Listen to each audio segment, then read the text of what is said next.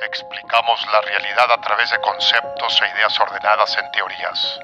Y existe una teoría que une a personas con amor por el aprendizaje y curiosidad por lo desconocido. Una teoría que explora la cultura que conocemos y la ciencia que entendemos. La teoría.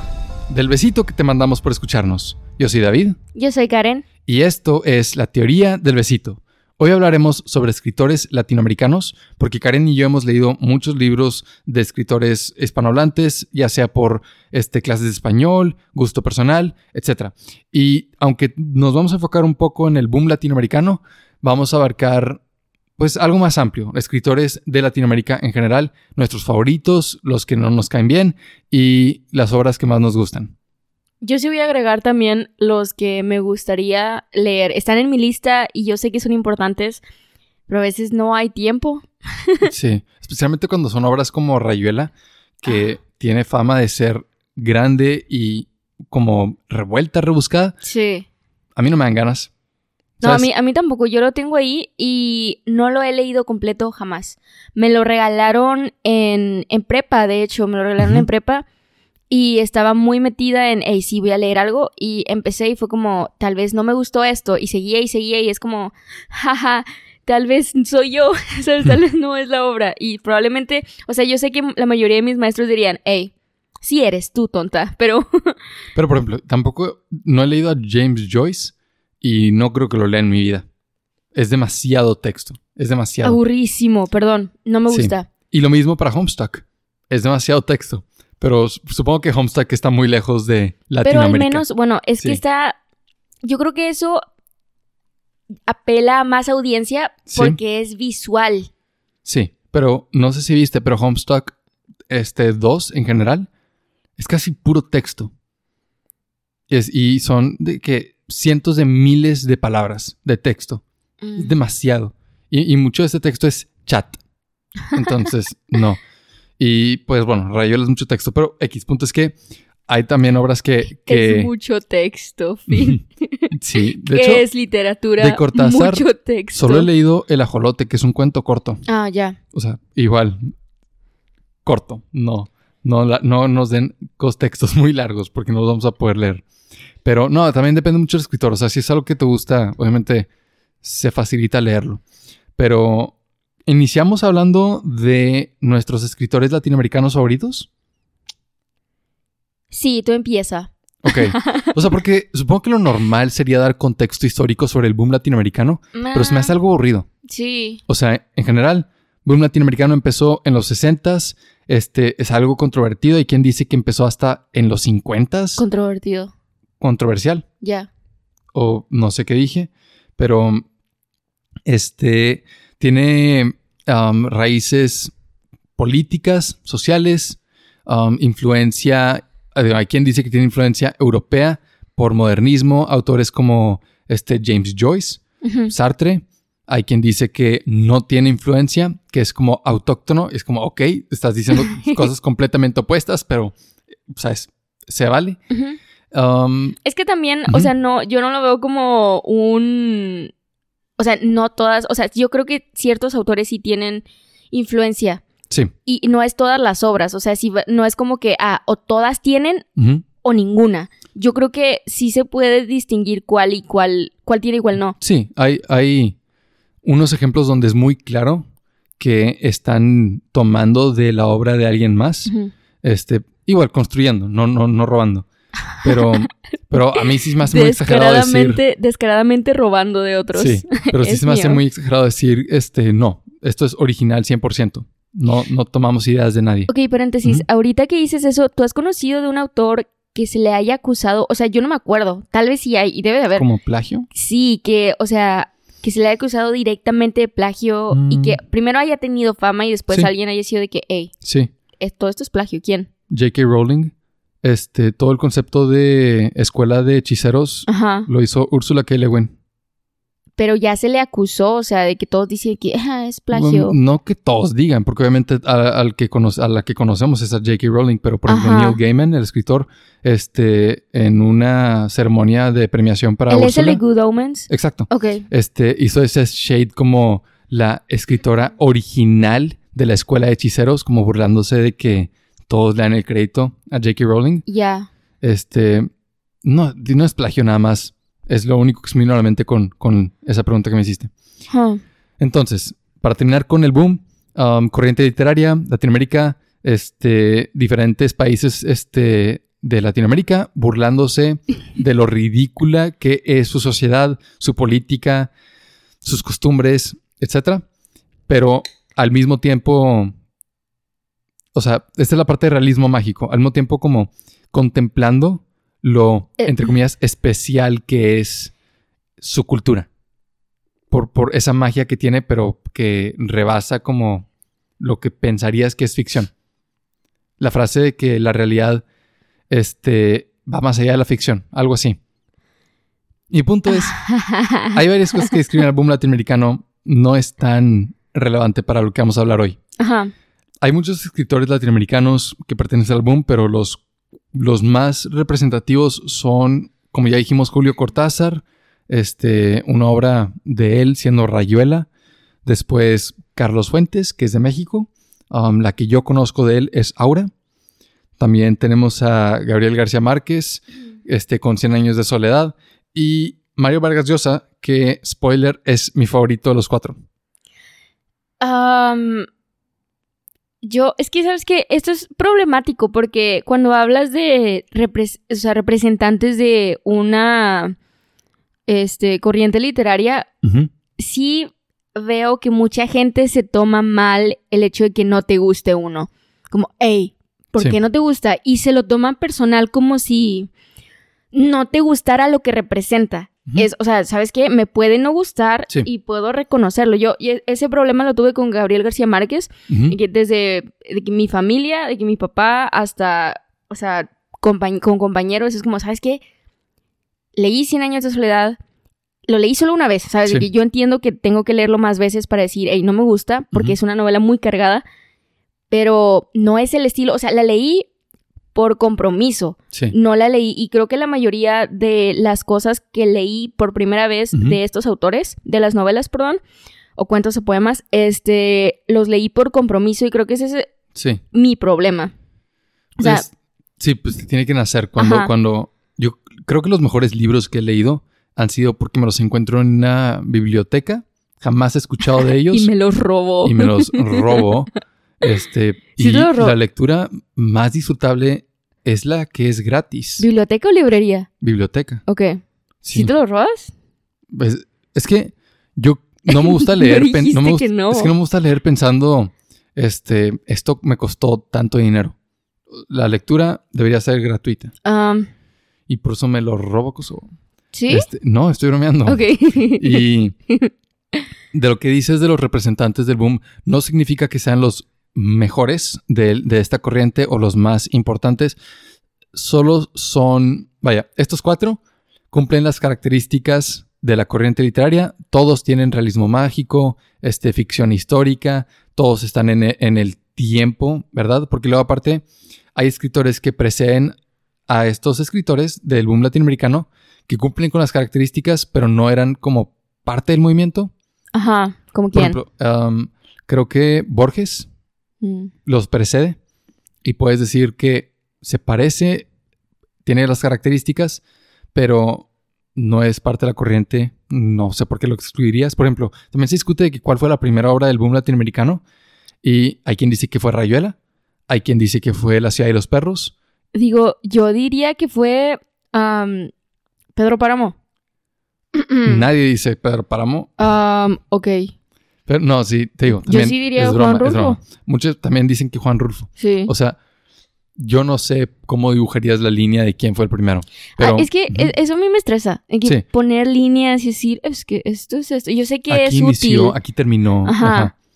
Es útil, es, nada- es, un- es más un marco de referencia. Realmente Sí. no hay uno verdadero. Y este, tenemos aquí una lista de muchos escritores latinoamericanos. No todos son del boom. Solo lo estamos dando como referencia para Ajá. como aterrizarlos porque tienen características en común. Ok, mira, si tuvieras que decir, hey, esta novela me hizo sentir de un autor latinoamericano, autora, Sí.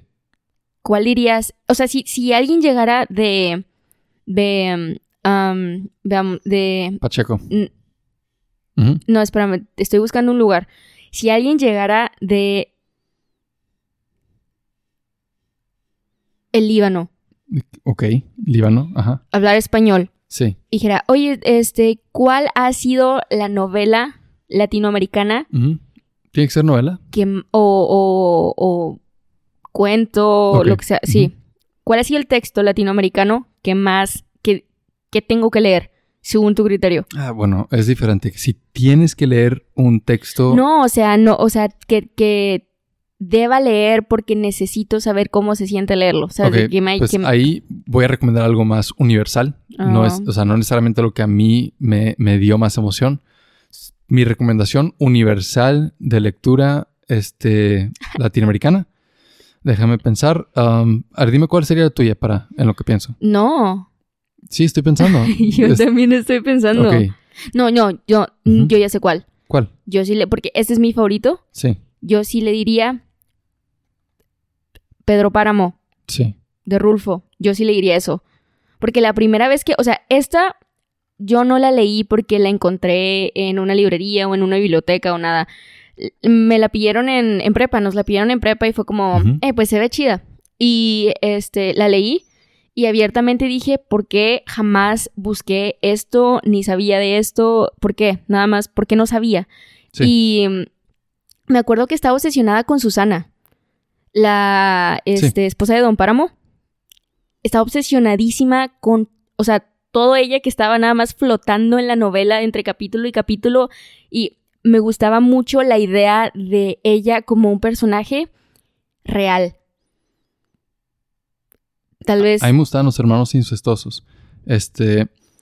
No, esa escena da muchísimo as- asco. Me acuerdo. Sí Me la leíste, ¿no? sí, mm, yo, sabes, ya sabía que venía y aún así me dio asco leerlo. No, es que la descripción del Sí. sudor y ellos dos en la cama y luego cómo salen y van al lodo.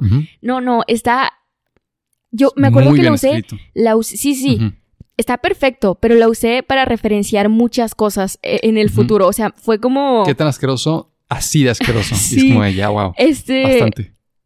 Cuando lo terminé de leer y nada más se quedaron todas estas imágenes en mi cabeza, ah, es- fue como eh, en los juegos de Karen va a recordar esto. Sí. Nada más que todo eso, Karen lo va a va a tener recordar. un efecto a futuro. Sí, Sí. Entonces, para ti sería Pedro Páramo. ajá. Para mí, ya lo pensé. Y, y es, está chistoso porque mi recomendación sería 100 años de soledad, pero no lo he leído. He visto ensayos literarios, he visto videos de análisis, me sé más o menos la historia.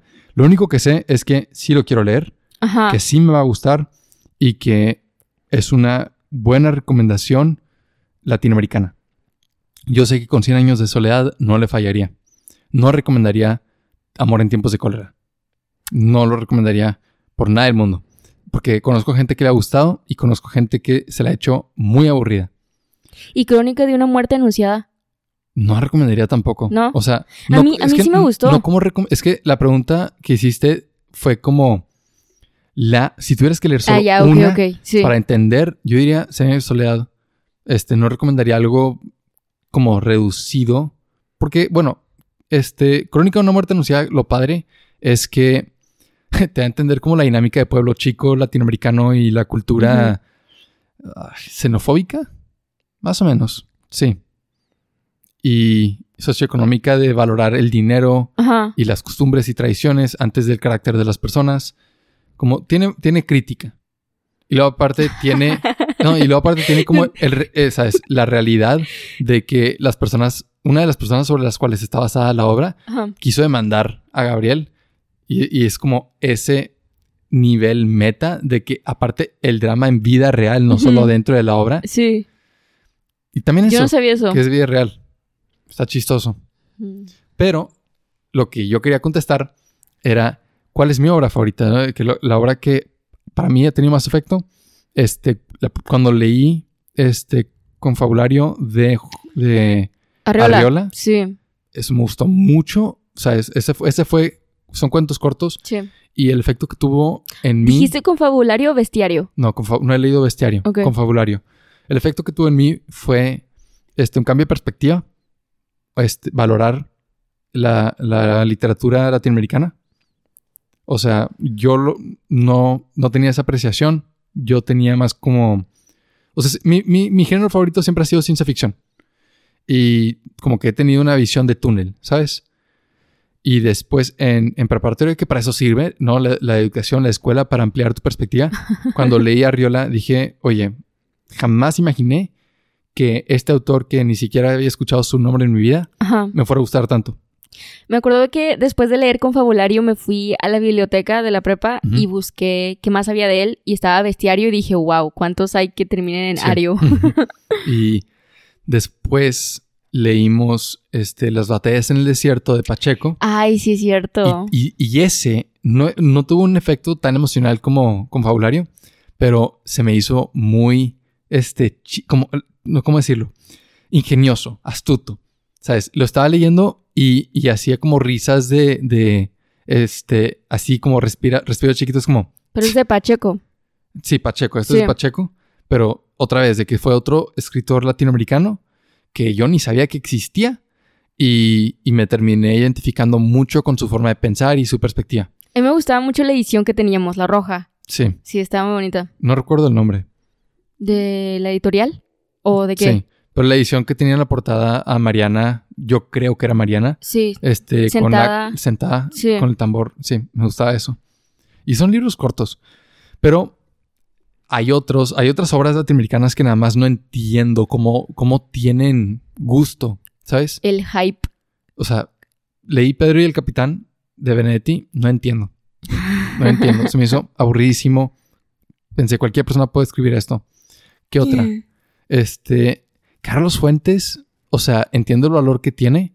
Por ejemplo, Aura está chido. Como la primera obra de segunda persona de esa manera, podrías decir que es como este un, un antecedente a videojuegos de horror, ¿no? Donde te habla a ti. ¿Me explico? Donde tú agarraste esta cosa, tú bajaste las escaleras. hiciste, tú- hiciste un brinco muy, o sea, como lo formulaste, como lo estructuraste en tu oración, hiciste un brinco como uniendo dos logros de la, de la humanidad, sí, que juegos de horror que te hablan, sí. Carlos Fuentes. Carlos Fuentes. Sin él no existe. Me- Pues no que no exista, pero él lo hizo primero. Sí, según yo no. O Segu- sea, aquí en Latinoamérica. no en el mundo. Eso de mm, que en segunda persona una historia de terror, primero. Mira, ahorita estoy aquí nada más porque me acuerdo haberte aquí nada más investigado esto. Sí. Según yo, no. Bueno, es que ese, ese tiene que ser el valor que tiene ahora, porque tampoco es como que es muy entretenido. Y, y digo que es probable. No. Es que a mí me gustó mucho. Bueno, es que las imágenes quedaba igual. Me gustaba, pero no es como con. Digo, no es lo mismo y no es como que los estoy comparando nada más. O sea, en mi gusto, este. No me gusta más cómo manifestó Rulfo imágenes como con muchos colores, con Sí. muchas texturas, a diferencia de Fuentes, que la ejecución no me gustó, nada más fue como icónica en el momento. Y no es como, o sea, sí lo estoy viendo con el lente de ahorita, pero a mí me aburrió. A mí me aburría y no me gustaba la personalidad del autor. Sin no me gustaba embargo, su perspectiva. ¿a Carlos Fuentes? Sí, yo siempre lo sentía como pretencioso. Sí, o sea, a mí, o sea, este, esta onda de, yo entiendo que tiene un punto y por ejemplo en literatura de la onda con Sí. este, en la tumba de este señor José Agustín Sí. hacen esto y me gustó en la tumba porque entiendo, sabes de que entiendo, no se ve mamón, que es la palabra. Digo, hay muchas palabras, pero usé esa. Este, usar francés o alemán y es como, a ver, amigo, si te das cuenta de que tu público muy apenas hablamos dos idiomas. Sí. ¿verdad? Y tú estás metiendo todas estas variables de... No seas así. Sin el favor de poner la traducción. Ajá, a sí. No, es nada más. Yo voy a poner este, este fragmento en francés y a ti te corresponde descifrarlo. Sí, Está y bueno. luego no es como que, o sea, no es una, fra- no es una frase que ponen ahí en medio eh, el narrador, no, es un no, diálogo. es diálogo, es parte Es de la historia. Sí, o sea, Sí. es una parte clave de, de para entender al personaje, el Ujú. contexto y cómo se relaciona con los demás. Y es como, a ver, amigo, puedo buscar la traducción, Ujú. pero como quiera, o sea, tú sabes que una traducción no es que tal cual, con la intención y bla, bla, bla. Y eso a mí no me gustó de Carlos Fuentes, pero eh, o sea, aquí se puede escuchar como doble cara, porque sí me gusta en, en la literatura de la onda. eh, que con, con José Agustín y sí creo que sí dije la diferencia que Sí. uno es para burlarse del el hecho no de que de eso sucede o, o, por ejemplo, eh, cuando lo hace en inglés es como, güey, es inevitable, ¿sabes? Sí. De que es completamente inevitable. Estamos siendo como, bueno, esto así lo pone, como conquistados o estamos siendo como Sí, que esa es, atrapados esa es una idea por otra... de Pacheco que maneja también. Sí, y eso lo entiendo, pero sacarlo así de la nada sin justificarlo, Es- no, eso está nada más pretencioso. Eso es sí. porque mi maestra español nos dijo que conoció a, a Carlos Fuentes cuando era una niña. Güey, ¿qué maestro de español tenías? No, pues, o sea, una conexión bien Ajá. al azar, que sus papás eran amigos de él. Y que la persona, o sea, porque le expresamos este, como, esta intuición que teníamos de que se, se siente como que nos está hablando para abajo. Sí, Y nos dijo, sí, así era él. o sea, era de la idea de que el lector debería saber francés y que sí, ¿sabes? Debería poder conseguir la obra. Es como, cálmate, ¿sabes? Ahora no está, no es, ¿sabes? no está tan chido. No está tan, a mí no se me hizo tan chida, pero sí me entretuvo. ¿Sabes que en un momento, o sea, a veces pierdo la cara de Carlos Fuentes y en mi, o sea, en mi mente mezcló Mario Vargas Llosa con Carlos Fuentes y pensé, o sea, y estaba a punto de decir, y se volvió loco, güey, nada más de que ahorita está Porque haciendo... no, Vargas Llosa sí, Sí. Se, le, se le... Digo, no es como que siempre estuvo en su sano juicio. Ajá. Quiso ser presidente, pero este... Se lo robaron. Es así. AMLO O sea, 2. Mario Vargas Llosa iba a ser presidente de Perú y le robaron la elección. Ni modo. Tal vez para bien. No, no sé si eres la persona más capacitada a ser presidente. Pero de Mario Vargas Llosa, la primera obra que leímos fue este, Quien mató a Palomino Molero. Sí. Y, y yo recuerdo, igual, no, no sabía nada de Vargas Llosa antes de leerlo. Está muy chida. Sí, está Y muy es- y entretenida. fue una sorpresa muy agradable, porque fue una novela policíaca muy chida, muy entretenida. Los personajes tenían personalidades muy tridimensionales, ¿sabes? Te importaban, Te tocaban. te tocaban. este, el protagonista liga con una señora casada, pero quieres que estén juntos porque Sí. es muy divertido cómo lo hace. Este, Yo, yo shipeaba al teniente y al... O sea, de ¿Y que la relación... cadete? Sí, la relación que tenían sí, era como, güey, esto es digno de un fanfic. 100%. Sí. Y, y a través de su escritura, yo, pues, me pe- pensé muy bien de Vargas Llosa. Pero luego en vida real, su personalidad no parece ser la misma que escribió ¿Verdad? estas O sea, novelas. parece siento- otra persona. Siento que a pesar de que la novela está loca, Sí, se ve más cuerdo en el instante en el que lo está plasmando que en vida real. sí, sí, sí. O sea, a- cuando lo lees y simulas de que el escritor en tu mente es una persona muy como aterrizada y luego en vida real Vargas Llosa se casó con la mamá de Enrique Iglesias después de divorciarse de la prima de su ex esposa. Algo así. O sea, dices, ¿qué está, ¿qué está pasando? ¿Qué está pasando con este señor? Y creo que sigue casado. O sea, creo que sigue siendo el padrastro de Enrique Iglesias. O sea, ¿qué, qué, qué tipo de vida tienes que vivir para ser un escritor este, reconocido internacionalmente? Que te roben la presidencia. Casi, casi ser presidente de Perú y terminar siendo padrastro de Enrique Iglesias. No sé si es como un camino de, de vida, una, ¿sabes? Carrera que puedes visualizar a futuro. ¿Cuál fue el, el drama que tuvo recientemente que andaba diciendo el señor? Que fue Mm. polémico, no me acuerdo. No sé qué estuvo diciendo, pero continué escribiendo artículos. Y Era algo de México. Sí, creo que era algo- andaba muy metido en... en- Déjame busco. pues a ver. él fue el que, digo, esto no es reciente, pero él fue el que acuñó el término dictadura perfecta describiendo eh, la goberna- No, el pero gobierno del PRI. e- era algo que sí te hacía decir, ey, o sea, no era a favor de México, era como, Como que está chistoso. chisqueado, está, Ajá. ajá. Está chistoso. Aquí medio separó al autor de la obra porque este Karen me regaló un libro titulado La ciudad y los perros solo porque era de Margo- Mario Vargas Llosa. Sí.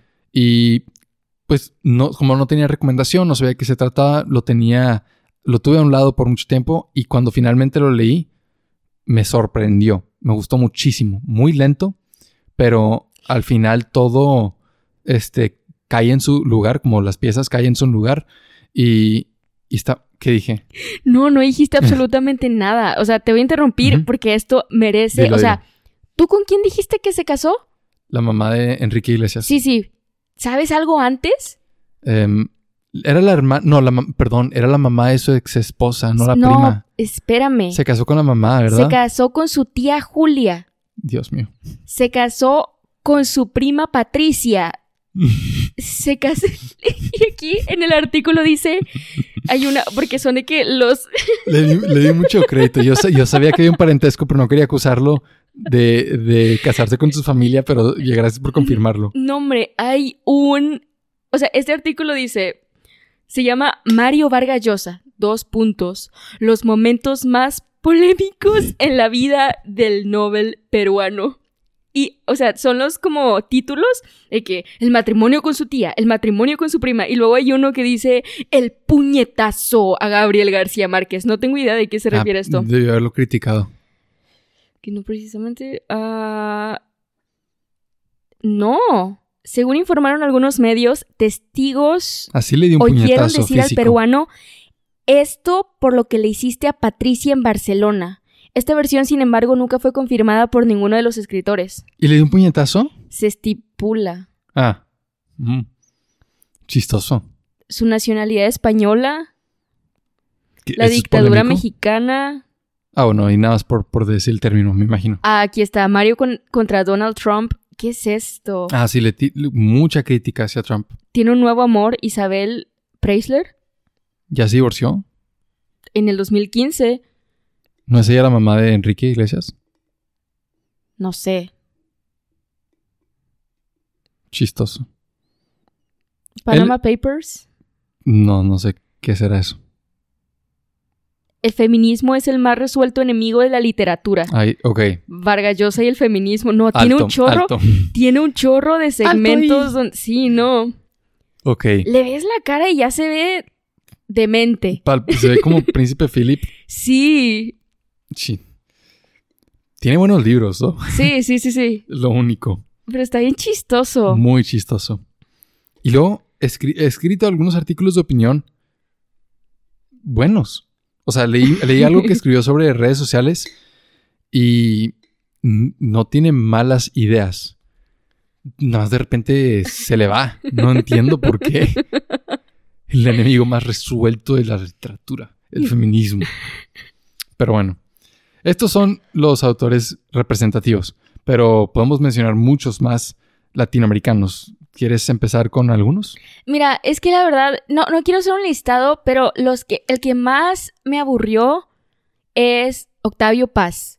Con todo con paz y amor. Todo respeto, pero Con paz y amor. no se puede leer de portada a portada. Se tiene que leer Ah, como ensayos sí. para hacer. trabajos. trabajos. Sí, no puedes leerlo todo. Porque cuando yo leí el texto de este, lo de Donadie y Nadie, Ajá. este, y la China, ujú. este, a mí me agradó mucho, me gustaron mucho las ideas, me hacía mucho sentido. Pero cuando leí El laberinto de la soledad, Sí, de eso iba a hablar. o sea, no sé, nada más no tenía ese, ese golpe, ese como efecto. Me acuerdo que yo estaba leyendo Laberinto so- de la Soledad junto con. ¿Cómo se llama? La anatomía, anatomía del mexicano mexicano. de Bartra. Sí, Sí. de Bart. No, hombre. Era. La. Se sintió pesadísimo. Fue como. La idea aquí yo quiero tenía hacer que me guste. era que me iban a ayudar a entender un poco más a la cultura de México. Ajá. No, nada más fue aburridísimo. Sí. Yo creo que eso es, ese es el marketing, eso es lo que pretende ser, pero...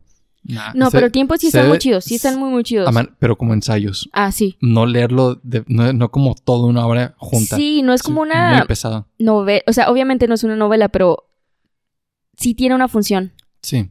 Porque si lo lees de ensayo a ensayo, yo no vi la relación en muchos. Entonces de repente estabas hablando de este costumbres y tradiciones Ajá. y después estabas hablando de filosofía y ética. No sé, o sea, yo lo veía como, como saltos importantes y no veía esa continuidad. ¿Cómo se llama este libro de, creo que es Octavio Paz también? La llama... ¿Doble? Sí, Sí. ese jamás lo terminé, pero todo lo que habla es de mi interés. Es como lo encontré y creo que ese sí es, o sea, está, no está pesado, pero igual sí es para si, si estás haciendo alguna investigación con respecto a sexualidad, erotismo, de cualquier cosa, pero no como representado, porque no está haciéndolo en forma de una narrativa, o sea, lo está analizando. Y este sí se siente como un súper monólogo loco, pero está muy chido. Y um, Yo creo que a Octavio Paz le hubiera ido bien haciendo un podcast. Yo creo que tenía mucho que decir y solo es muy aburrido en, en texto. Platicado, yo creo que estaría chido escucharlo. Como el mundo se destruyó después de la bomba nuclear. ¿Qué? ¿Qué, qué estás diciendo? ¿sabes qué? Yo creo que le hubiera funcionado mejor un anime. ¿Un anime de paz? No, pero este tipo, no sé si has visto uno que es de doctores, que, o sea, te ponen de que ciertas enfermedades y la, o sea, los episodios duran como 10 minutos máximo. Y yo creo que cada capítulo de alguna, o sea, cada ensayo lo pudo haber resumido como una presentación, pero Sí, yo creo que eso le hubiera sí funcionado. haber sido más conciso. Ganó el premio Nobel, ¿no? De la literatura. Del Obvio, aburrimiento. sí, por, por, tal- por ser tan aburrido. Y. Siento que alguien va a decir como ujú. Octavio Paz Sí, o sea, estamos es lo hablando. mejor Estamos que nos ha hablando muy a la ligera, no, no estamos hablando este, académicamente. Alguien que sí te puedo decir, o sea, Porque Octavio yo no, Paz yo no quiero defender a Vargas Llosa, ¿sabes? no, O sea, me gustan las obras, no me gusta defenderlo. a él. ¿sabes qué? Alguien que me arrepiento, ¿te acuerdas de Isabel Allende? Ok, ¿de qué te Con la ciudad de las bestias. Sí, Lo leímos en prepa igual. sí, ¿Y tú sí lo leíste? sí, sí, sí. Ok. Y este, ella, de hecho, su tío fue presidente. mm, Es como, ¿qué onda con estos escritores y su... de que tan, ¿sabes? Boom latinoamericano, la política están amarrados. Es, es- no lo puedes separar. Y es que la ciudad de las bestias no, según yo, Sí. digo, así lo analicé, no sé, no tiene, no tiene tintes políticos. La ciudad, de, las- la ciudad de las bestias. Sí. Creo que es más cultural que político. Sí, es más cultural, pero es que a todas las obras del boom les puedes encontrar el jajaja. Sí, Estás, pero, est- estás escondiendo todo esto para que no te, sabes, para evitar persecución política. pero fíjate que la primera vez que lo leí, yo pensé, esto es lo más aburrido que he leído en toda mi vida. Y, o sea, leí recientemente para, recientemente fue hace un año. Sí, para una clase, creo que la clase fue hace un año, no sé hace cuánto fue la clase. Este, mm, ni siquiera sé cómo se llama la clase, perdón, es que tiene nombres bien largos, pero eh, teníamos que elegir entre ciertos escritores de ciertas épocas, bla, bla, bla, con ciertas temáticas que representaban algo, que manifestaban algo.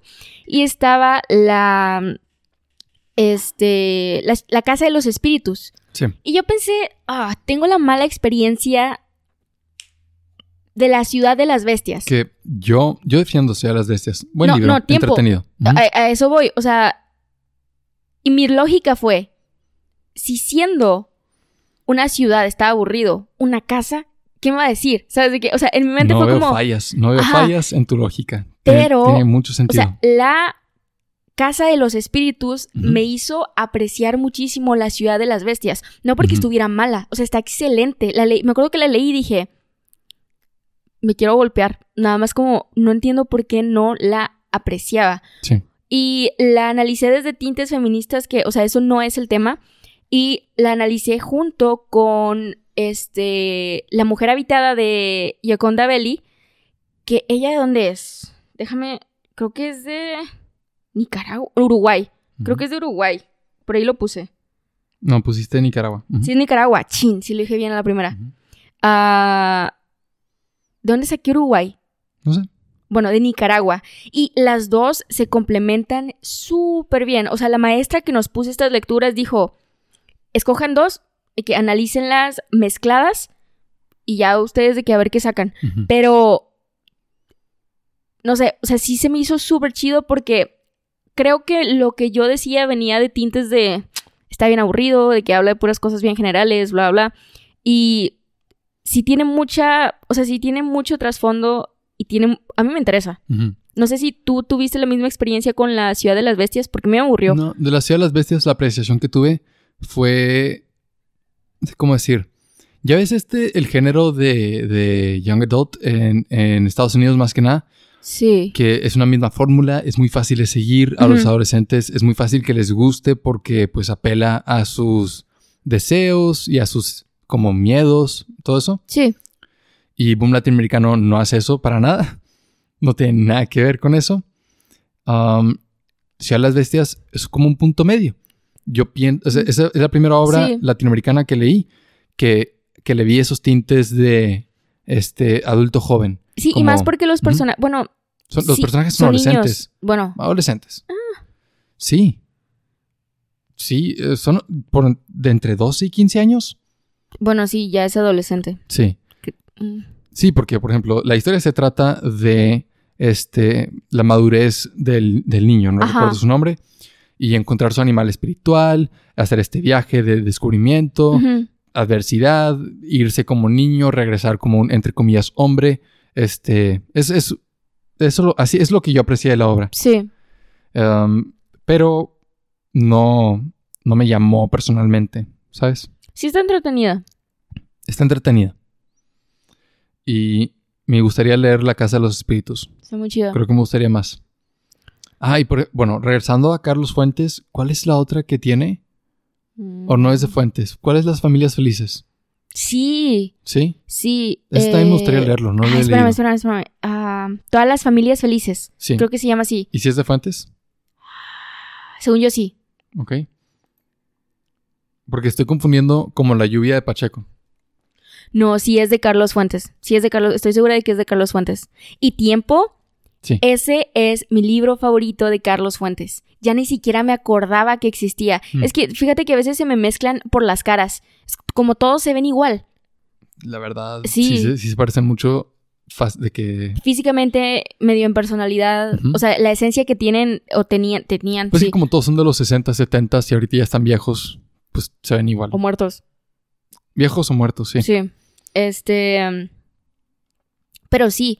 ah, todas las familias felices. Me, a mí me gusta mucho cuando. ¿Quién lo hace? Digo, todos lo hacen. Pero estoy buscando un ejemplo que lo haga y me guste mucho. Critica nuestra forma de ser. Fíjate que lo voy a mez- con Euforia. No sé si la, esta, ¿La esta serie de HBO? Ajá, sí, Ok, donde no sale la he visto. Zendaya, Zendaya. Nunca sé cómo pronunciarlo. Bueno, donde sale ella. Este que primero, o sea, muestran independientemente la historia de cada persona. Eso a mí me encanta, me encanta, y porque está súper entretenido. Es, este personaje te lo construyo Sí. individual, y después la historia de X personaje, y al final es como todos esos problemas que tienen, ¿qué te parece si los unimos y se hace un súper problema? Es muy sencillo, bueno, es muy sencillo de, de leer y de ver la, la- la estructura. De hacerlo, no, no, no. O sea, No. yo ahí no me meto. Pero cuando lo ejecutan bien, es fácil de identificar y por eso parece que es algo sencillo. Sí. Y en todas las familias felices hace eso. Es como primero tienes a ella y como que por apellido y o sea, esa es la forma más sencilla en la que identificas que puede haber algo. Por apellido, por historia, por ascendencia, por- o sea, por, por los lo- las patologías de la familia que se van arrastrando y arrastrando y arrastrando. Y el, y el- el título te lo dice, es, o sea, obviamente no todas las familias son felices todo el tiempo, ¿verdad? No hay ninguna familia que sea feliz completamente. Sí. Siempre hay como bajos y altos y vicisitudes. El punto es que me gusta que no son los típicos problemas que esperarías. No es como el papá engaña y la mamá. No, o sea, son cosas que arrastran. Y eso es lo que a mí me gusta mucho, que es los problemas que tienen son porque los chuparon de sus familias anteriores, es decir, los papás de sus papás, de sus papás, de sus papás, de sus papás. Y Sí. te- él te enseña cómo, y si es mexicano específicamente, este, se, se involucra un sacerdote, de que hay, o sea, hay muchas críticas hacia lo que se identifica como mexicano y a mí me encantó, o sea, si lo lees te explota la cabeza, es como, ja, como mi tío o algo así, o sea, lo estás leyendo y sí, sí apela a todo. De, de eso que, o sea, de lo que estás diciendo, pero no me acuerdo del nombre. Me recuerda a la obra Los días de López. Nada más déjame checar el nombre del Mm, autor. No, mm, Este. no es. Los Pasos Iv- de López. Iv- ¿No es Jorge? Ibargüengoitia. Sí. Sí. Este. Porque a pesar de que. Este. Son dos obras. Es. um, ¿Cuál es? Es Los Pasos de López y luego. ¿Cuál es la que le sigue? La de la Revolución. Jamás la leí Ahí va, ahí va. porque no me llamó la atención. ¿A- ¿Tú sí la leíste? Sí, los relápagos Hice de un agosto. acento. hice un acento bien raro. Porque no me llamó la atención. Lo hice muy marcado. Sí. No dijiste nada. Es que estamos hablando de Latinoamérica, entonces empieza a salir el acento latinoamericano. No me No, llamó la no. atención. Ok, acabamos de hacer un, un episodio de acentos. Sí, ya sabemos, Eso no es ningún acento. Sí, El norte está en un limbo bien raro. muy raro. Sí, y eh, siempre cambiante por nuestra influencia americana. Pero, este, lo que me recuerda, bueno, Los Pasos de López, este, es como una parodia de la historia, es ficción histórica de la independencia de México y hace crítica de, por ejemplo, habla de, de el personaje que sería este Miguel Hidalgo Ajá, como sacerdote, ajá. pero con una moral chueca. Mm, Le dan dinero para que vaya a estudiar a otro país y se lo gasta todo. ¿En qué? No sé, este, no en sus estudios. ok. Y, y, te- y me recuerda a la película Mm, que es del que hizo la dictadura perfecta, pero la que hizo antes. ¿Cómo se llama? no sé. Que es un pueblo muy chico, ahí como... Pueblo chico, infierno. No. Wow, ¿por qué dije eso? No. Como la frase, pero... Pensé que era una frase, pensé que el título era una frase, pero no. ¿Cómo se llama? Esta película me gustó mucho más que la de la dictadura perfecta porque... Ah, ¿cómo se llama? ¿Cómo se llama? A mí me llama la atención su bigote. Ah, ¿Es la, falso? la ley de, de Herodes. La ley de Herodes, sí. Sí, ese me gustó. Este... ¿cuál- ¿El bigote de quién? Del protagonista de la dictadura perfecta. Ya, no, no sé. Es que Yo mira, creo que es real. ponlo, ponlo. Se ve real. ¿Sí? Sí. Es el mismo actor de la ley de Herodes. Sí, sí, sí, ya. Sí. Digo, esta película es como una... es- es- se parece muchísimo a estas obras. la- en la temática Ajá. y en... como el, el sentido del humor. Como que- esta burla bajo el texto. Yo creo que algo que, o sea, sí, se ve muy gracioso y todo, y es como, ah, mira, se parece a X presidente o se parece a X. Yo creo que es algo muy malo que podamos sacar instantáneamente el arquetipo del político mexicano. O sea, a mí me gustaría que fuera tan variado y que hubiera tantas de que, ah, ah, mira, este es muy malo, que supieras ver quién Diversidad es de el... Ajá, ideas, sí. personalidades. No puedes sacar solo uno. Sí, no, o sea, es tan idéntico, todos son lo mismo que puedes hacer un personaje y se te puede, o sea, dependiendo de la persona y de sus inclinaciones políticas, puedes decir, ah, se parece a este Sí. o se parece a este. Y qué feo. Está, sí. es mi conclu- conclusión, está muy feo. No parecen personas reales, auténticas. ¿Sabes? O sea, es, es muy como de fábrica. Como hacen la personalidad que saben que funciona. Sí, um, En el siguiente episodio hablamos de eso. Sí. De este políticos y. ¿Cómo dirías? El. el no, es que yo sé cómo lo diría, pero PG-13. Sí. Pero bueno, el siguiente episodio. Ahorita regresemos a, um, a escritores de, de Latinoamérica. Unos últimos antes de, de avanzar. Mi favorita. Ella no es del boom ni nada. Este. Bueno, no, no es. Este. Irma Sabina Sepúlveda. ¿Ok? Hace unos años, según yo, fueron como dos y medio o algo así. Hace como dos años hicieron una mm, compilación de cuentos que se llama Agua de las Verdes Matas. Sí. Dios mío. O sea. Yo estaba ahí, te regalaron la copia. Súper wow. Sí, estabas, está súper, súper loco. Yo fui porque tenía que, o sea, la mayoría de las cosas que encuentro y que me gustan mucho, lamentablemente no es porque la encontré de la nada o, o me gustó y la compré o la agarré o lo que sea, es porque alguien más lo introduce. Digo, qué chido que tenga alguien que lo Sí, introduzca. claro, Normal, o sea, a través de Este- recomendaciones. Pero yo fui, no de mala gana, pero fui como escéptica. Fue como, hey, ¿qué puede ser? Que, o sea, porque puede estar tan ¿qué me puede interesar? ¿Verdad? A pesar de que eso es mi carrera, ver que me interese todo eso. Sí. Chistoso.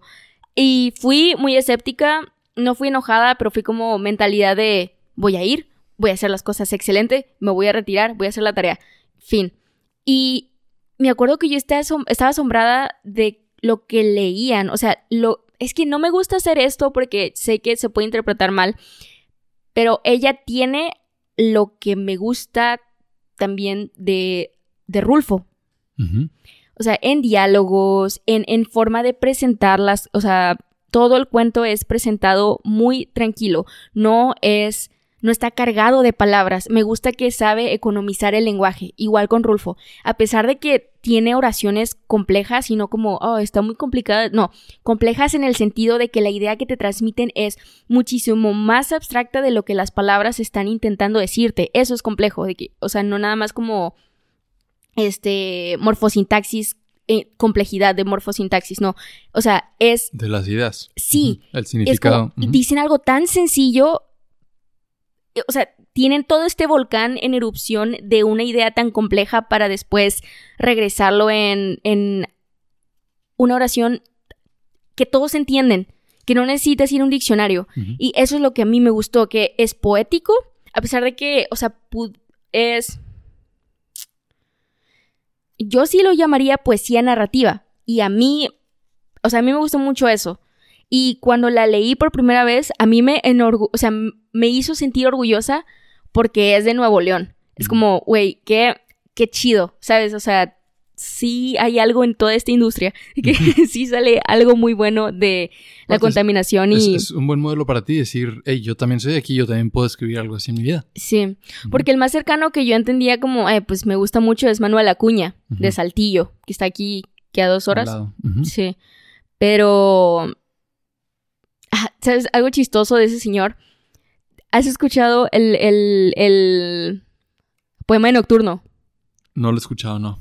Bueno, o sea, ¿conoces alguna como estrofa o verso que recuerdes de él? No, no, no, no, no he leído a Manuel Acuña. No, es cierto, debes de haber escuchado. Hay canciones de nocturno. Nah, pero no, no lo he escuchado, tú dime. Yo sé que tus besos jamás han de ser míos. Yo sé que en tus ojos no me he de ver jamás. Y te amo. Y no, jamás. No, en serio, no lo he escuchado. Bueno, no está bien. No, a mí me gusta mucho. Me acuerdo ¿Ibas a que. decir algo? Ah, el verso. Sí. Se me olvidó. Bueno, que, y te amo. Y en tus locos.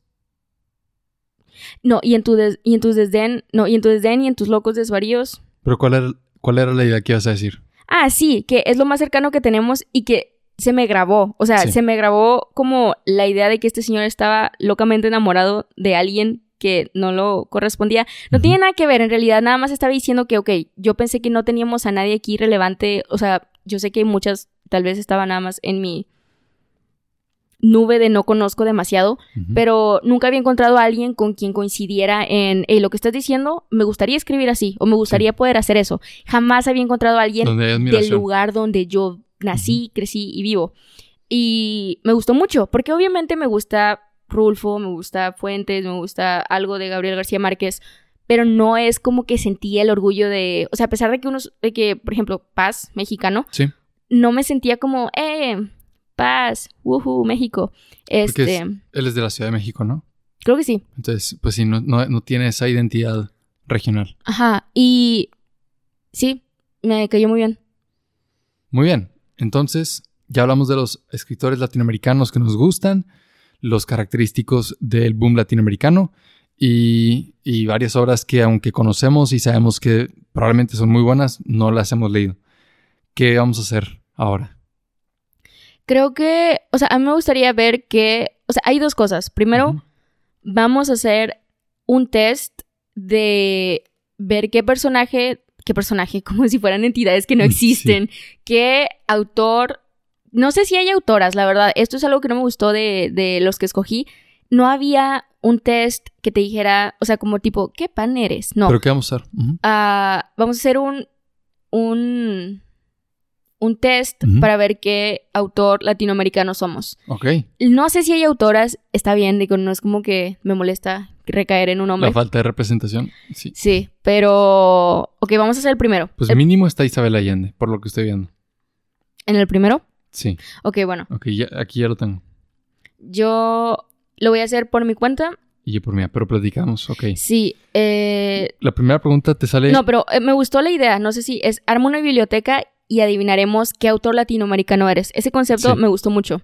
y sí, A mí también. Ok, primera Quiz pregunta. de cinco minutos.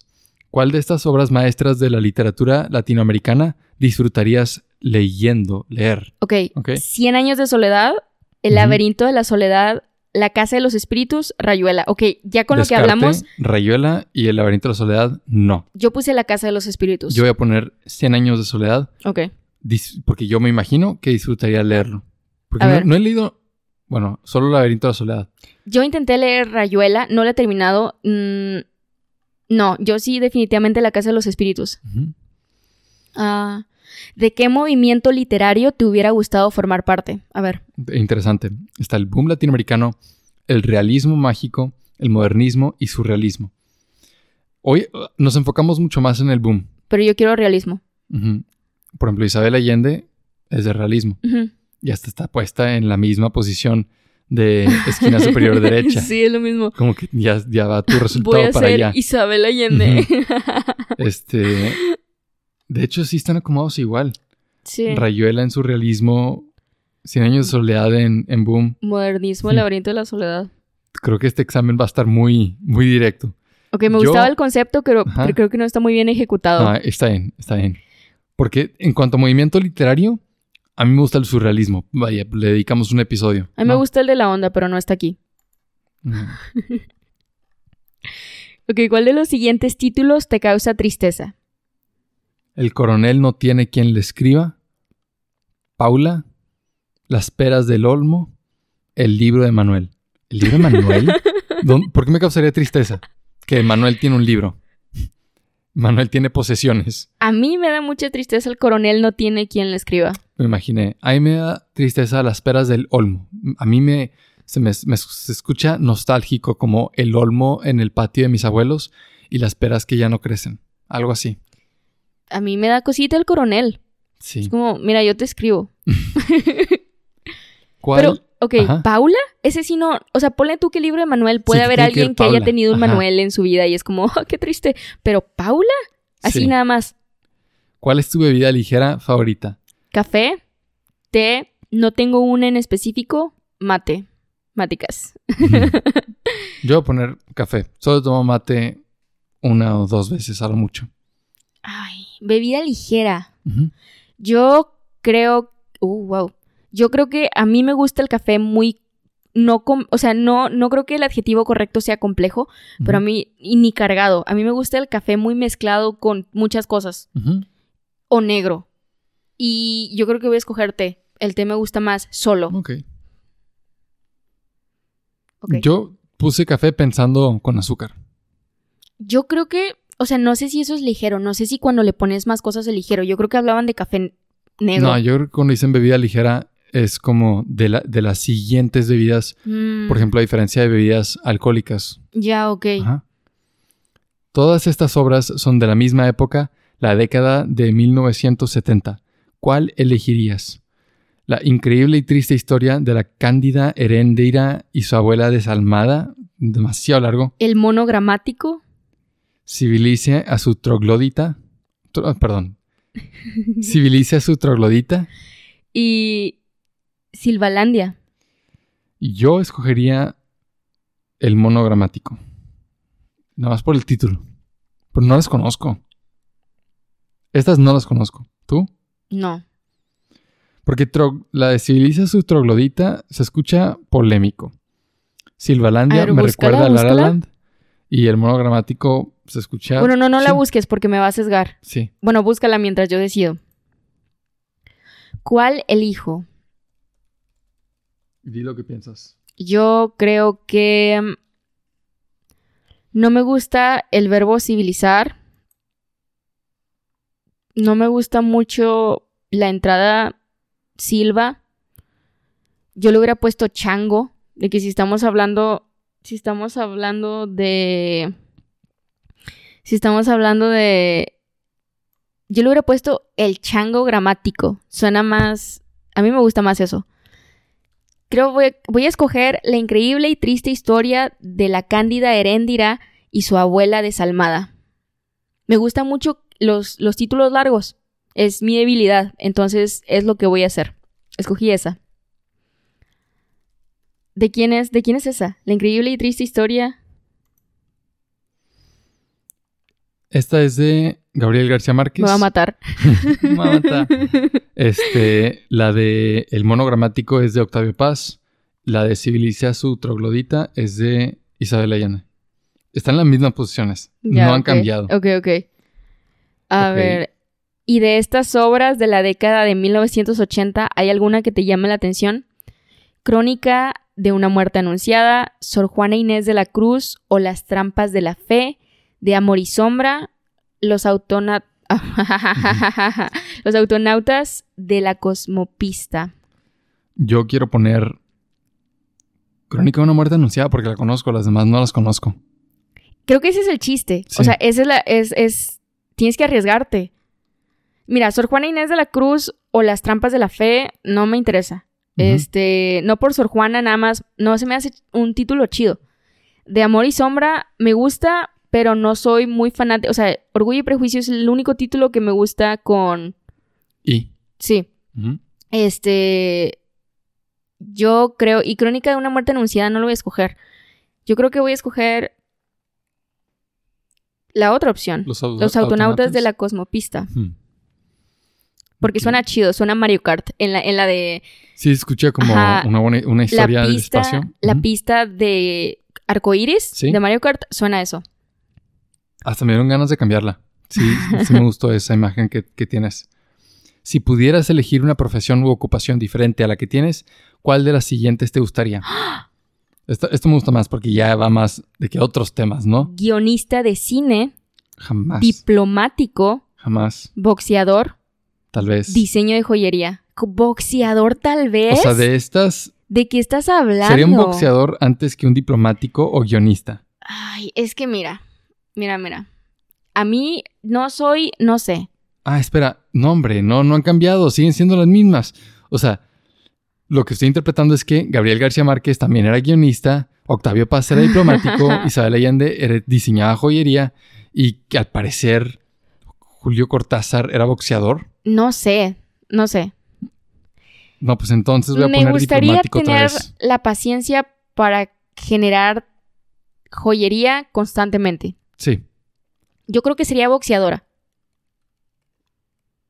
está bien. ¿Tú qué pusiste? Yo puse diplomático. Yikes. Si fueras escritor, ¿usarías un seudónimo? Sí. Ah, bueno, más que un seudónimo, un apodo. Como amigo. Gabo o Gabito. Ajá. Ah, no creo que me he ganado mi nombre. ¿What? Octavio ah, Paz. no. Creo que me. Ya, ya. No, no vi la coma y Sí. nada más de que no creo que. No me merezco ser una persona. No, Octavio Paz dice, No. ¿sabes? Creo que me he ganado mi nombre. Creo que no. Mi nombre me gusta. Claro. Claro. Sí, Sí. por supuesto. Este, yo, pon- yo voy a poner, creo que no, mi nombre sí me gusta. Ah, ¿en serio? Sí. Ah. Pero Pero hay un las chorro de David. iniciales, sí, pero por- las iniciales que uso son lo importante. No voy a poner todo mi nombre completo en la portada porque Sí, no. es demasiado texto. Pero saber qué abreviar, saber qué, dónde usar Mm. iniciales. Eso es la diferencia. Porque luego David de la Garza hay como miles. Sí, no, pues, súper básico. Pero bueno, ¿tú qué pusiste? Yo puse, claro, sí, definitivamente. A mí no me, o sea, no estoy en contra de Karen, pero sí me lo cambiaría. Misma pregunta otra vez, nada más diferente redacción. ¿Qué libro regalarías a alguien a quien aprecias? y es un libro de Gabriel, uno de Isabel, uno de Octavio y uno de, de Julio. Wow. El amor en tiempos de cólera no te lo regalaría. Yo tampoco. Yo regalaría de Amor y de Sombra, de Isabel Allende. Yo te regalaría postdata. Sí, Aunque sea algo de Octavio Paz. sí. Ok. Me gusta, me gusta, porque yo pongo muchas postdatas en las cartas. Entonces, o sea, yo no te regalaría algo que, oh, ¿qué, qué pasó? ¿Qué te sacó? Sí, ay, me mandó a otro lugar. Espera. Ah, no, ya, ya regresé, perdón. Es que le piqué algo de publicidad. Jaja. Este, ok. puse postdata porque me gustan las postdatas. Eh, señala cuál de estos libros no te apetecería leer.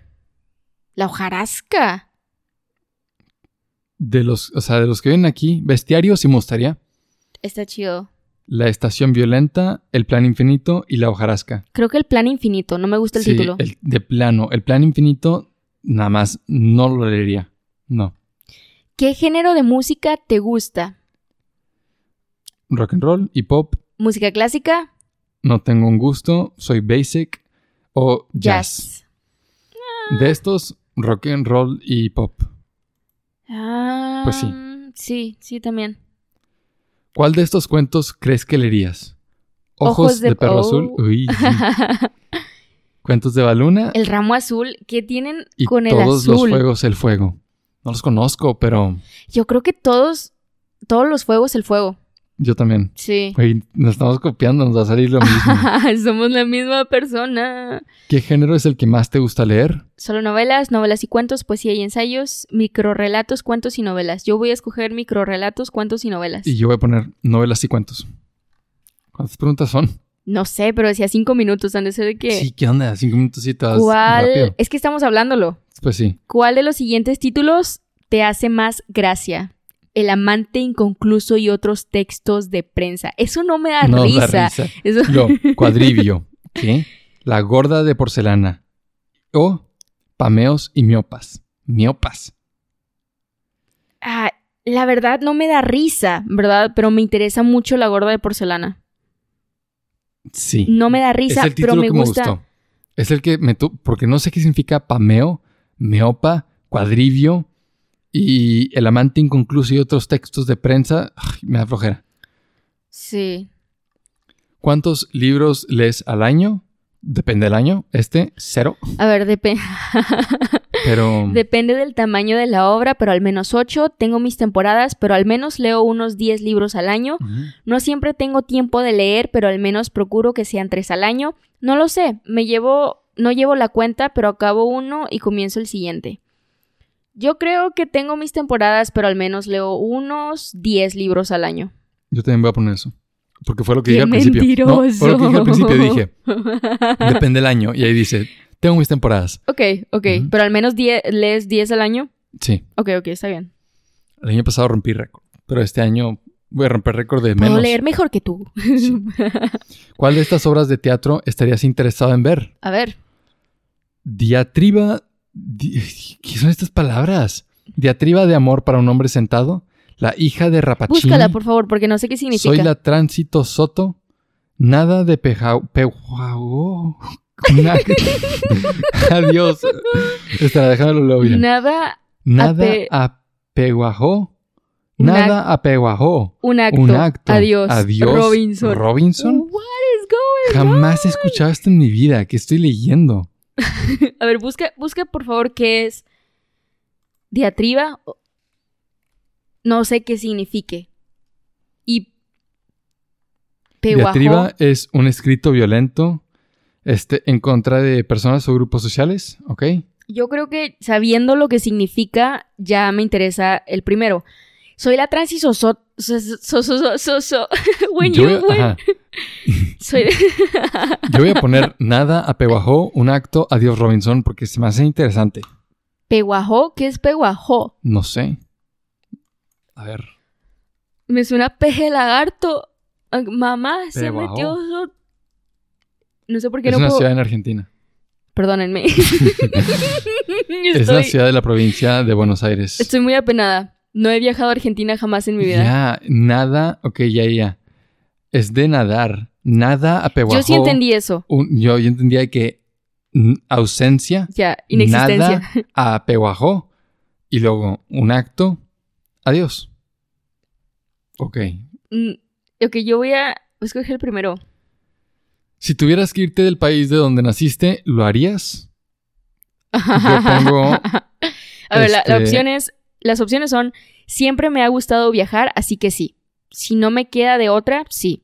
Depende del destino Todas son sí. y no lo pensaba ni dos veces. Todos, no hay no. No hay ninguna que dice no. A ver, Sí. siempre me ha gustado viajar, así que sí. Si no me queda de otra, sí. No, esta sí es no. Es, si no me queda de otra, me quedo. Ya, si me exilian, básicamente. Ah, depende del destino. ¿Qué es esto? Depende. A ver si los vientos me traen una oferta de trabajo en Japón. ¿Qué, qué onda? A mí siempre me ha gustado viajar. No lo pensaba ni dos veces. La verdad, sí. Yo no lo pienso ni dos veces. Pero también me gusta viajar. Digo, a todos nos gusta viajar. Esto Pues está, sí, está muy básico. A ver. ¿Qué ¿cuál obra es? de corte político, crítica, sería interesante leer? Ninguna. Siguiente. Chile, El golpe y los gringos, Mi país inventado, El peregrino en su patria, Casa tomada. Me gusta mi país inventado. Ok, yo voy a poner El peregrino en su patria. Empezamos de directo. ¿Cuál es tu autor favorito? A todas estas obras que jamás he escuchado en mi vida. ¿Cuál de las siguientes frases te mueve más? Te quiero no por quien eres, sino por quien soy cuando estoy contigo. La Sí. frase que más me mueve es ya se va a acabar este quiz. La muerte no existe. La gente solo muere cuando la olvidan. Si puedes recordarme, siempre estaré contigo. Ay, esa está bonita. Un mundo nace cuando dos... ¡Ay, qué asco! cuando se besan. Andábamos sin buscarnos, Ah. pero sabiendo que andábamos para encontrarnos. No, gracias, no. A mí me gusta la muerte no existe. La gente solo muere cuando la olvidan. Esa, esa yo le... Isabel Allende. Esa me gustó. Por la posición, no sé si lo dijo ella. ¿Hay alguna bebida fuerte que disfrutes más? Yo voy a poner de estas, Es highball, whisky, whisky, coma definitivamente. whisky definitivamente. Ah, Eso me suena a que estudia cine. me gusta vino blanco. No, el whisky definitivamente. Yo sí Tiempo, conozco. el whisky japonés no lo he probado, pero nada más Sí se ve muy bueno. se ve chido. Yo voy a poner Cuba Libre. Yo, ¿lo has probado? No sé por qué ponen libre. No sé mucho de alcoholes fuertes. ¿Cuál es el que está restringido? Sí, ¿Cuál es el que tiene una dictadura? Cuba opri- oprimida. No, yo vino blanco y ¿Qué le falta? vino blanco tinto. Porque estás tan. Ok, bueno, Es ¿qué mascota bien largo este quiz. ¿Qué mascota te gustaría tener? En realidad no soy una persona de animales, gatos, muchos gatos, gato pero solo uno, gato pero solo uno. Ok, O un perro. ¿Cuál escogiste? yo voy a poner... Sí, gato, pero solo uno también. Mm, ¿Cuál de estas novelas o cuentos autobiográficos leerías? Vivir para contarla. Bestiario. Ya leí. Afrodita, Bestiario, Octavio Paz, por él mismo. No, hombre, este señor. Pobrecito. Care- Es, es como los créditos de yo, ¿quién lo, quién lo editó? Yo, ¿quién lo hizo? Yo, ¿quién lo grabó yo? Ok. Trabajo. Créditos de la Garza, dos puntos por él mismo, nadie más la ha ido. Afrodita, sí. ¿Consideras que una persona es extrovertida o introvertida? Ah, que soy una persona extrovertida o introvertida. Ah, Yo soy puedo ser una persona introvertida. Puedo ser ambas. ¿Qué escritores admiras más? María, sí, Vargas Llosa y Isabel Allende.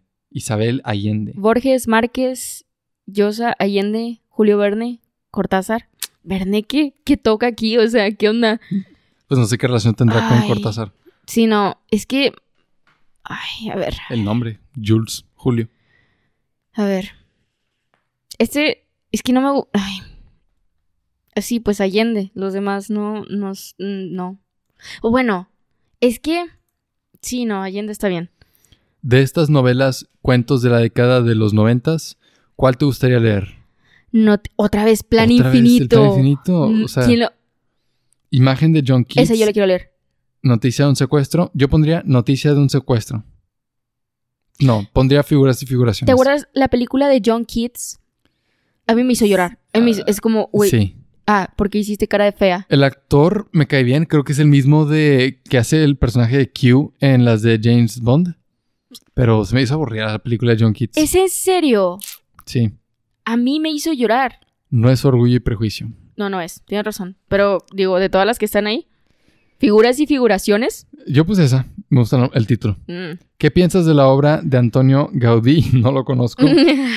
¿Dónde dice no lo conozco? Me encanta.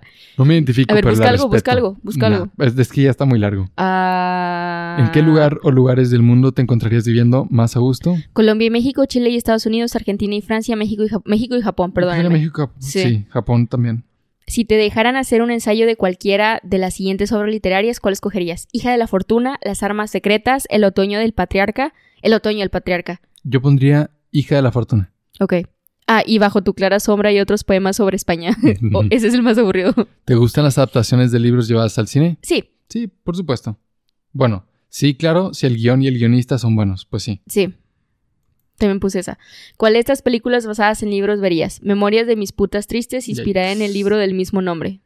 Is- inspirada Yo, en el libro... La ya, peor de todas. De amor y de sombras. Diario para un cuento Yo... Ay, me mareé. Uh. y de amor y de sombras estación. Es que está tan largo el quiz, cansa. No, sí se me movió, se me movió algo. A ver. Yo creo que cuando dije memorias de mis putas tristes tan firmes, como, invoqué algo, se me metió.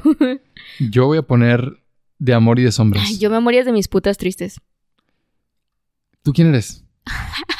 Isabel Allende. Y yo también. Contestamos muy parecido. Ay, a ver, Isabel Allende está que- considerada la escritora viva más leída de todos los tiempos. Si bien no siempre la crítica valora su genialidad, es un hecho que su obra que, o sea, me estás dando un Wikipedia. ¿En Sí. qué me en qué me parezco? A ver.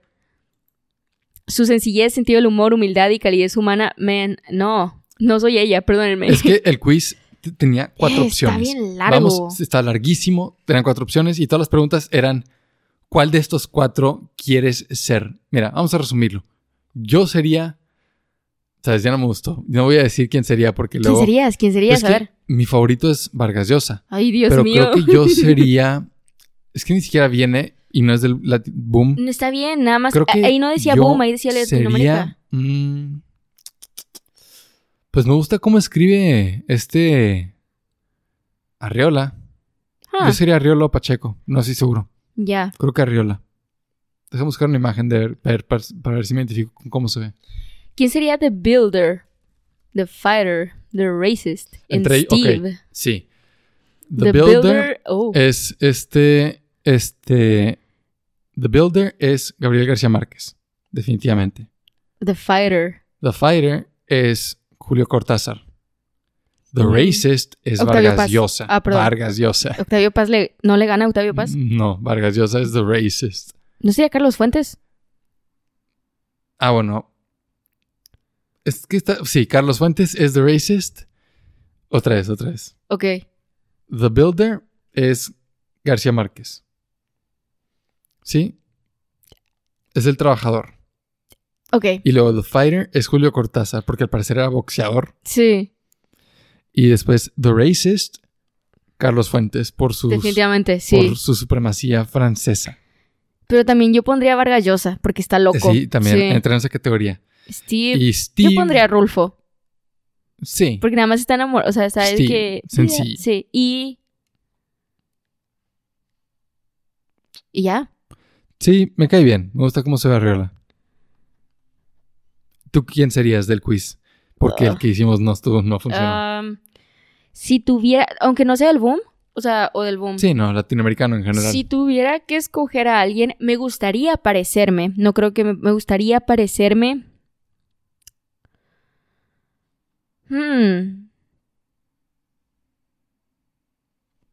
Estoy pensando en Poniatowska, pero, Ok, funciona. pero me gusta más Hablamos de un chorro de autores y al final, ¿quién eres? la que La nunca que no hablé. mencionamos. Sí. Sí. Eh, yo creo que sería Yoconda Belli. Ok, Sí, y ella es más Steve. Es como, mira, estoy en lo mío. Fin. sí. Ajá. Pues esperamos que platicando de todos estos escritores y de la literatura latinoamericana hayas agarrado interés en alguno, aunque sea porque digas lo escribió el padrastro de Enrique Iglesias. y, y que lo leas. O sea, la experiencia que yo tuve en prepa fue sorpresa tras sorpresa por encontrar todos estos escritores que jamás había escuchado en mi vida que escriben muy bien. Sí. Y contrastaban al menos con todo lo que yo conocía. Ajá. Y no lo quiero demeritar, es nada más, estaba leyendo constantemente sagas Sí. y de repente llega este señor y pone una escena en mi mente de unos incestuosos sudados que después se van al lodo. Es Y como, te hace "Ey, apreciar. Está loco. Ah, sí, bien escrito. Y está bien si no te gustan. Claro. Porque algunos sí son the racist. Sí. Algunos están muy raros. Sí, sí, sí. Gracias por escuchar el episodio. No olvides suscribirte y seguirnos en redes sociales usando los links en la descripción. Y gracias a Thrives, el que besa primero, por apoyarnos en Patreon. Si tú también quieres hacer una donación, visita patreon.com diagonal la teoría del besito y únete a la conversación formando parte de la comunidad del besito en Discord. La siguiente semana hablaremos sobre el chiste que son los políticos en México. Te mandamos muchos besitos. Mua. Mua. Y a bye. A bye. A bye. A bye.